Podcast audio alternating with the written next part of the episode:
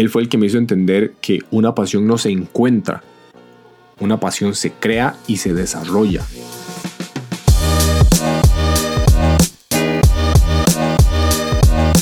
Hola, hola, bienvenidos al podcast de Los Hombres No Lloran. Mi nombre es Daniel y hoy les traigo otro solo episodio en el que les voy a estar contando una de las cosas que escribí sobre una de las preguntas que más me he hecho en la vida, que es cómo encuentra uno su pasión, cómo encuentra uno lo que le gusta, cómo encuentra su profesión ideal, pero especialmente como la pasión de uno, que es eso que tanto le gusta. Y para eso les voy a contar más o menos cómo fue mi historia para encontrar yo la mía. Tal vez eso les pueda dar una idea de cómo pueden encontrar ustedes. Y siento que esa frase se utiliza mucho como encuentra tu pasión, sigue tu pasión, crea con pasión, eh, haz lo que te gusta, como todo ese tipo de cosas, como que, como que de una u otra forma las personas te motivan a encontrar tu pasión, pero no te dicen dónde está, no te dicen dónde tienes que ir para encontrar tu pasión, no, no te dicen si está detrás de un árbol, si está pasando el Himalaya, no te dicen cómo es que tienes que encontrarla. Y de hecho hay una frase que escucho mucho que es como encuentra tu pasión y no vas a tener que trabajar un día más de tu vida.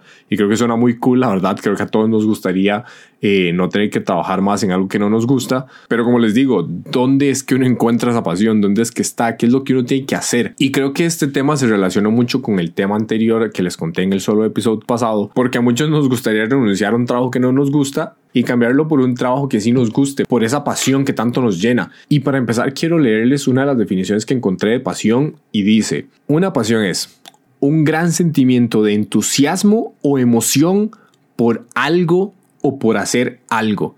Un gran sentimiento de entusiasmo o emoción por algo o por hacer algo.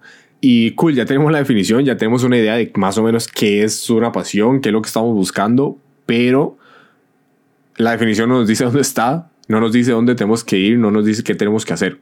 Y como les decía al inicio, lo que voy a hacer es contarles un poco mi historia de cómo hice yo, con la intención de que eso pueda ayudarles a ustedes a ver cómo encuentran su propia pasión. Desde que yo tengo memoria he, amado lo que ahorita se conoce como crear contenido. Amaba tomar fotos, amaba escribir, incluso amaba grabar videos, amaba todo lo que en este momento se conoce como crear contenido. Claro, en ese momento no existían redes sociales ni nada, pero amaba todo ese tipo de cosas. De hecho, me regalaron una cámara cuando era muy pequeño y yo le iba a tomar fotos a todo, le iba a hacer videos a todo. Me encantaba pasar tiempo solas escribiendo. E incluso me regalaron como una grabadora con un micrófono y todo para grabar audio y cosas por el estilo, como si fuera un podcast, lo que ahora se conoce como un podcast, pero que antes no existía. Y entonces todo mi tiempo libre lo pasaba en eso en crear contenido. Again, eso no existía antes, pero pues era lo que pasaba haciendo. Y no era para subirlo en ningún lado, solo era porque era vacilón. Era tomarle una foto a esto, hacerle un video a esto, grabar tal persona, lo que sea. Creo que alguna persona podría estar pensando como, wow, qué nice, este man encontró su pasión desde chiquitillo y qué cool, ya solo di, la tiene desde que nació, la tiene desde que es carajillo en la escuela, como sea. Y estaría súper increíble que esa fuera mi historia, pero la verdad no lo es. Es la historia de muchos creadores de contenido, youtubers o influencers que conozco, que sigo y que admiro. Pero como les digo, esa no fue mi historia. Yo no sabía que era una cámara, no sé, como hasta que tenía 20. Y cuando aprendí que era una cámara, porque mis papás se compraron una, ni siquiera me interesaba. Yo no veía una cámara y decía, ay, qué cool tomar fotos o qué cool hacer video. La verdad es que no, nunca me interesó en ese punto. Sin embargo, muchos años después ya encontré mi pasión. Ahora me gano la vida siendo productor audiovisual y genero fotografías, genero videos y mi vida es perfecta y todo, todo es color de rosa. Pero bueno, la verdad es que no. O sea, a pesar de que sí soy productor audiovisual y sí me gano la vida haciendo eso, sí me pagan por hacerlo. En todo lo que llevo del podcast hay un enorme error. Y es que una pasión no se encuentra, una pasión se crea y se desarrolla. Por tanto, yo nunca encontré mi pasión. Yo de una u otra forma la creé. Y eso no significa que mi vida ahora sea perfecta, no significa que todo sea color de rosa. Es una vida normal, por decirlo de alguna forma. Es un constante proceso para que mi pasión no se apague. Entonces, ¿cómo fue que pasé de no conocer una cámara que ahora sea mi herramienta principal y diaria de trabajo y lo que me permite generar dinero para mi vida. Bueno, a pesar de que no sabía que era una cámara cuando era adolescente, ya después empezaron a surgir las redes sociales y YouTube y siempre tuve como esa pequeña como esa pequeña espinita de, de querer hacer YouTube. Y en el 2019 dice, me como que se me metió mucho esa idea y por tanto di, me puse a investigar qué era lo que ocupaba, di, ocupaba una cámara, micrófono, lente, luces, todo ese, todo ese tipo de cosas. Así que por eso me compré una cámara. Y YouTube y Google fueron como mis mejores maestros en ese aspecto porque aprendí a usar una cámara, aprendí como la parte técnica de cómo funcionaba una cámara y aprendí más o menos cómo tomar fotos. Nunca aprendí nada de video, más que todo porque no empecé el canal. Adivinen por qué, por miedo. Hmm. Y de hecho ni siquiera lo intenté, no fue como que lo intenté, fallé, fue que del todo el miedo no, me paralizó y simplemente no lo hice. Sin embargo, como ya tenía una cámara, yo dije, bueno, di, ya más o menos sé cómo funciona, voy a empezar a tomar fotos, al rato sea un juego interesante, voy a tenerlo por ahí. Después, como ya todos sabemos, en el 2020 llegó la pandemia y en el trabajo en el que yo estaba nos mandaron dos meses para la casa. Entonces tenía dos meses full libre en el que no tenía nada que hacer. Y como soy una persona que no se puede estar quedita, lo que hice fue de empezar a generar una lista de hábitos que quería pues aprender. De una u otra forma fue como la versión comprimida del sueño que siempre quise, que les conté en el solo episodio pasado, de tener un año completamente libre sin tener que preocuparme por plata. Bueno, esta vez me lo dieron dos meses sin tener que preocuparme por plata porque iba a estar, iba a estar dos meses en la casa y nos iban a seguir pagando. Entonces fue como la versión muy comprimida de ese sueño que quería. Entonces de una u otra forma logré experimentar eso. Metí hábitos como leer, meditar, aprender a tocar guitarra, hacer ejercicio todos los días y de hecho uno de mis mejores amigos es instructor y con él de hecho nos pusimos a hacer ejercicio aquí en mi casa prácticamente todos los días y en una de esas, eh, simplemente saqué la cámara y fue como, ya había pasado varios días en YouTube como aprendiendo cómo hacer videos, entonces yo le dije, hey, hagamos un video, como de los ejercicios que estoy haciendo, así como que practico más o menos lo que estoy aprendiendo, veo cómo es toda esta cosa, veo si me gusta incluso. Entonces, bueno, eso fue lo que hicimos. Eh, él se puso a hacer unos ejercicios, yo le decía como, hey, haz esto, haz esto, otro, y bla, bla. Entonces ahí salió mi primer video. De hecho, si lo quieren ver, eh, pueden mandarnos un, un, DM al Instagram y yo les paso el enlace para que puedan ver el primer video que yo hice. Definitivamente es pésimo, es horrible, pero bueno, fue el primer video que pueden esperar. La luz estaba mal, habían demasiadas cosas mal, era demasiado largo, pero como les digo, fue el primer video. Y algo que generó mucho ese primer video fue una chispa de interés, porque lo disfruté tanto, tanto, disfruté tanto hacer ese video que me quedó esa pequeña chispa de decir, ah, wow, qué cool. Qué nice fue hacer este video, porque igual no fue solo grabarlo, fue después grabarlo, eh, buscar la música, editarlo, fue como todo ese proceso y lo disfruté tanto que yo dije, cool, ¿qué más, qué más puedo grabar? ¿Qué más puedo editar? ¿Qué más puedo crear? Y esa pequeña chispa de interés, de hecho, me hizo replantearme el canal de YouTube. Y unos pocos días después, con mi mejor amigo, con, con el mismo que estaba haciendo ejercicio, nos pusimos a plantear el canal de YouTube, a crear algo y como una semana después ya tenemos el canal creado. si lo quieren buscar, sale como uno noob y medio, como un noob y medio. Y lo que hacíamos al principio era hacer gameplays de cosas que jugábamos ahí en la compu. Y ya después lo cambiamos como a reacciones de música. Ya después se quedó como puras reacciones de música asiática, prácticamente japonesa, algo que jamás pensamos que iba a ser, pero bueno, eso fue el rumbo que tomó. Para no cansarlos con el cuento, el primer video que hicimos nos tomó 50 horas hacerlo, 50 horas de edición, fueron como 10 horas durante 5 días seguidos. Pero en ese proceso también disfruté tanto la parte de grabarlo y la parte de editar, la parte de estar buscando en YouTube cómo hacer tal cosa, qué programa utilizar, cómo funcionaba todo el programa y qué tenía que hacer. Eso lo disfruté tantísimo y nos fue tan bien que yo lo único que quería era seguir haciéndolo. Claro, nos fue tan bien significa 100 views en YouTube y un comentario, pero para mí en ese momento eso era un montón. Yo jamás pensé que un video de esos iba a tener 100 vistas y lo que hizo fue que la pequeña chispa de interés que tenía se hiciese más grande. Entonces, por dos meses enteros que tuve libre, todo lo que hacíamos era grabar y editar, grabar y editar, grabar y editar y subirlo a YouTube. Y así día tras día, semana tras semana. Para no hacer la historia muy larga, subimos contenido constante durante todo un año y el canal pasó de 0 a 3000 suscriptores, que es lo que tiene ahorita, que en números comparados con muchos otros creadores, pues son muy poco, pero para nosotros era muy, muy grande ese número porque en este momento fue algo que creamos desde cero y de una u otra forma eran 3.000 personas que nos estaban viendo y que se tomaron el tiempo de seguirnos. Entonces nosotros teníamos y tenemos un amor enorme por esas 3.000 personas personas que comentaban en muchos de los videos, dándonos apoyo, dándonos recomendaciones de más canciones. Era un proceso tan, tan increíble, algo que disfruté tantísimo que como les digo, esa chispa que tenía pasó a ser un pequeño fuego y luego se convirtió en un fuego enorme, como en esa partecita. Y eso me llevó a aprender más sobre filmmaking, sobre cómo crear historias, sobre cómo crear contenido, sobre cómo generar videos. Para eso tuve que aprender de cámaras, de luces, de lentes, de estabilización, de programas, de un montón de cosas, un montón de cosas que tenía que aprender que ni siquiera sabía y de hecho todavía hay un montón de cosas que no sé. O sea, creo que aprender es un proceso interminable, pero eso es lo cool, porque uno siempre puede aprender cosas nuevas. Pero bueno, volviendo al tema, entonces aprendí cosas como cómo hacer B-roll, que era un tema bastante mainstream en YouTube en ese momento. Eh, cómo hacer comerciales, cómo hacer cosas de producto, cómo hacer un montón de videos, cómo hacer incluso blogs, cómo hacer de todo. En ese proceso pasó algo que nunca pensé que iba a pasar y es que me empezaron a pagar por fotos o por video. Era muy poco en realidad, pero a pesar de que era poco, me pagaban. Entonces eso generó como la curiosidad en mí de decir, wow, me están pagando por algo que disfruto hacer. ¿Será que esto me puede generar la misma cantidad de ingresos que me genera mi trabajo actual? Entonces, dime, me estaban pagando por algo que me gustaba hacer. Era algo como que jamás hubiera pensado, pero era algo absolutamente increíble. Yo disfrutaba cada trabajo que tenía, a pesar de que eran muy pocos y como les digo, me pagaban muy poco. Y había muchos proyectos que hacía incluso gratis, o sea, proyectos que regalaba solo porque quería hacer el video. O incluso muchos de los proyectos los regalaba porque no sabía cómo cobrar o no sabía que mi trabajo valía. Pero bueno, eso es tema para otro podcast.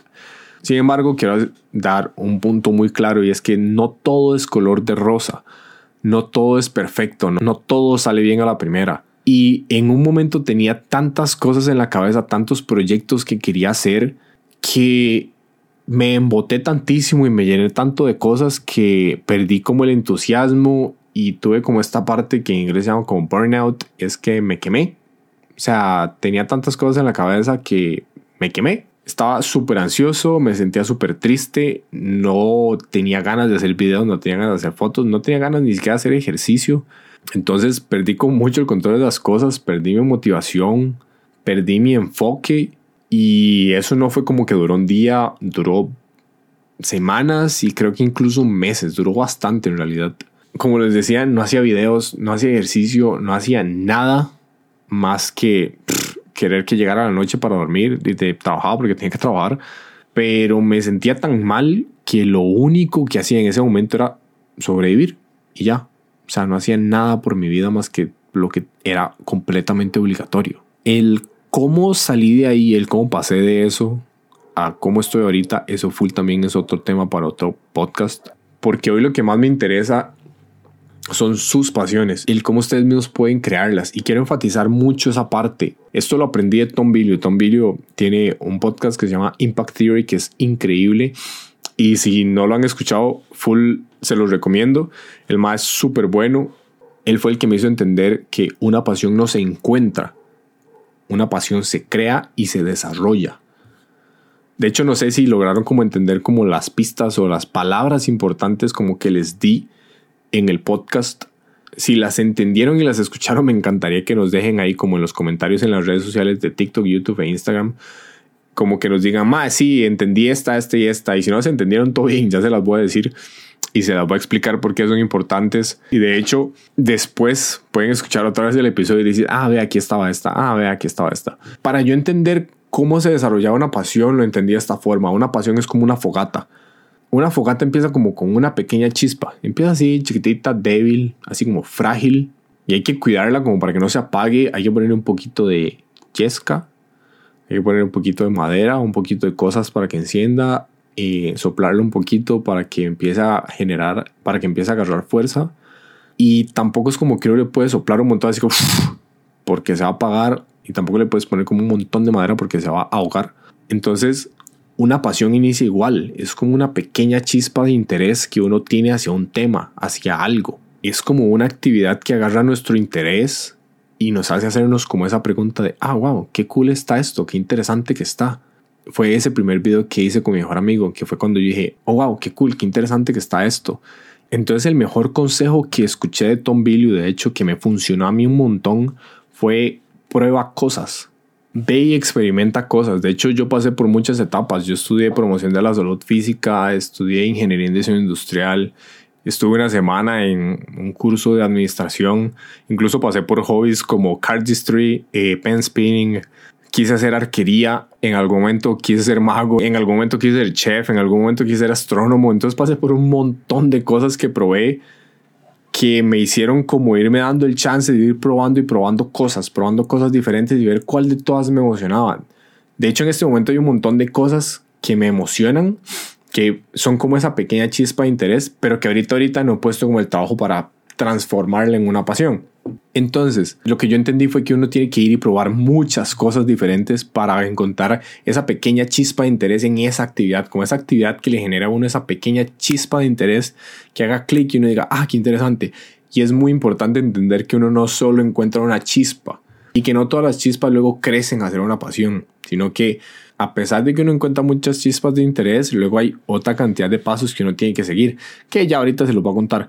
Pero ese paso inicial es muy importante, ir y probar cosas. Cuando yo no tenía nada que me gustara y en esos días en los que no sabía ni qué hacer, lo que más me ayudó fue, de hecho, buscar cosas que hacer. O sea, ir y probar cosas, leer cosas diferentes, ver videos distintos, ir y probar una actividad distinta, todo ese tipo de cosas para ver qué me gustaba, qué cosa disfrutaba y qué generaba esa chispa de interés. A pesar de que en ese momento no sabía que eso era una chispa de interés y que eso después se iba a transformar en una pasión a pesar de que en ese momento ni siquiera sabía cuál era el proceso para encontrar una pasión.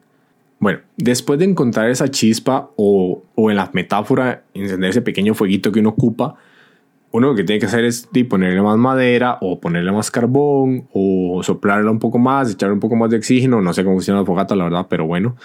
Y lo que hay que hacer es cuidarla y en el tema de ese gusto que nosotros tenemos, lo que tenemos que hacer es hacerlo otra vez, y hacerlo otra vez, y hacerlo otra vez, y ver si de verdad seguimos disfrutando ese proceso, si de verdad decimos, ay, qué cool, esto está nice, quiero aprender más, quiero aprender más, quiero hacerlo otra vez, qué nice está esto, quiero hacerlo otra vez, y ni siquiera es como esa reemoción de decir, oh, no puedo esperar para que llegue y hacerlo de nuevo. No, solo como ese pequeño gusto es, ay, qué cool, jale otra vez, eh, hagamos esto otra vez, eh, como ese tipo de pensamiento o de emoción que uno pone y dice, estaría nice hacer esto de nuevo. Y ahí es cuando uno está empezando a transformar esa chispa y ir desarrollando esa pasión. Y en ese momento hay dos opciones. Uno ya tiene una pequeña fogata o ya se apagó. Que en todo caso todo bien. Como les dije, no todas las chispas van a pasar a ser un fuego enorme y todo nice. Pero si sí pasó a ser una pequeña fogata, es momento de ponerle más madera y echarle más oxígeno y hacer que el fuego crezca. Mismo con la pasión. Hay que practicar más eso que uno está haciendo, hay que aprender más sobre lo que uno está haciendo, hay que seguir haciéndolo y mejorando para que el fuego no se apague, para que la pasión siga siempre ahí constante, porque si uno la deja ahí botada, de una u otra forma en algún momento se va a apagar, igual que una fogata. Y quiero darte un punto muy importante, que fue el que me pasó a mí en algún momento la vida va a llegar y algo va a pasar. Es muy, muy probable que algo pase y haya como un obstáculo o que la vida te ponga algo enfrente que te quiera como detener. Es muy importante darse cuenta que eso va a pasar como me pasó a mí cuando no quería hacer nada, que vas a tener dificultades, que te va a dar pereza, que incluso te va a aburrir en algunas ocasiones, que vas a estar cansado. Es importante entender que eso va a ser normal, pero también es importante entender que en esos momentos es necesario cuidar esa pasión que estamos desarrollando, esa fogata que estamos haciendo, que a pesar de que vaya a ser difícil, es algo que completamente va a valer la pena. A pesar de que yo no quería levantarme y no quería hacer nada y no quería hacer videos y no quería hacer ejercicio ni nada, el hecho de seguir haciéndolo después me hizo ver que valía la pena seguir haciendo videos, que valía la pena seguir tomando fotos, que valía la pena seguirlo intentando. Y a partir de ahí toca repetir el proceso una y otra vez, una y otra vez, una y otra vez. Hay que seguir cuidando esa pasión, hay que cuidar la fogata, hay que echarle más madera, hay que echarle más oxígeno, hay que darle más aire para que siga creciendo. Hay que luchar contra las circunstancias de la vida y no dejar que esa pasión se apague y de una u otra forma seguir adelante. Y así es como una pequeña chispa de interés con algo que buscaste, intentaste y te gustó. Y con el proceso de irlo haciendo una y otra vez es como vas creando y desarrollando esa pasión que vas a tener en tu vida. Again, la pasión no se encuentra, no es algo que está ahí escondido en algún lugar. Todo empieza con una pequeña chispa de interés, o por lo menos así fue la mía, y fue lo que, fue lo que yo aprendí de Tom Billy y fue lo que realmente me funcionó a mí. Al rato te funciona a ti también es ir y hacer cosas y ver cuál de todas esas cosas te genera esa chispa de interés. Y a partir de ahí ir desarrollando esa chispa de interés, haciendo esa actividad una y otra vez, aprendiendo más, practicando más, mejorando en eso que quieras hacer. Y así es como esa chispa se empieza a hacer cada vez más y más y más y más grande hasta generar una pasión que por lo menos como les digo fue lo que a mí me ayudó. Ahora, es muy normal que al principio no tengas ni siquiera una chispa a mí me tomó 25 años ver cuál era mi chispa, ver cuál era esa, esa cosa que de verdad encendía como esa, ese pequeño fueguito en mí. También es normal que cambies de pasión. O sea, somos seres a los que nos gustan hacer muchas cosas diferentes. Entonces es normal tener no solo una, tener dos o tres. Y es normal que en cierto momento de tu vida tengas una y en cierto momento vayas a tener otra. Eso es completamente normal. Así que eso fue lo que me hizo entender que una pasión no es como esta enorme cosa que cae del cielo. No es como ese santo grial que está escondido allá detrás del Himalaya, no está así como abajo de una roca, como decía, o abajo del mar, no está escondido en ningún lado, no tenemos que ir y encontrarlo. A mí me gusta verlo de esta forma, una pasión es como una búsqueda activa, es como una creación que valga la redundancia, tú creas desde cero y por tu propia cuenta. Es como un proceso y creo que todos tenemos como la capacidad de generar esa pasión en nuestra vida y de crear incluso una mejor versión nuestra.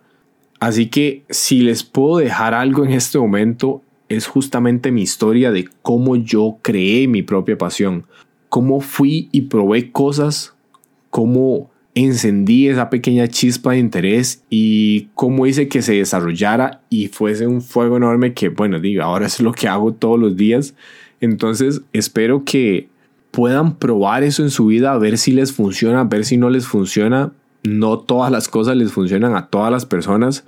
Como les digo, lo que me funcionó a mí y por tanto es lo que les puedo contar a ustedes. Pero si les sirve, me encantaría que nos digan si sí les funcionó, que nos cuenten su historia y nos digan cómo fue ese proceso. De verdad me encantaría que eso les pueda ayudar en algo. Entonces, en este momento solo quiero recordarles que nos pueden seguir en YouTube, en Instagram y TikTok, que ahí nos pueden dejar comentarios y dejarnos su feedback y que nos pueden escuchar en Spotify, en Apple Podcast, en Google Podcast, que ahí nos pueden dejar sus reviews, sus calificaciones y pueden escuchar todos los demás episodios. Los veo en la próxima. Chao.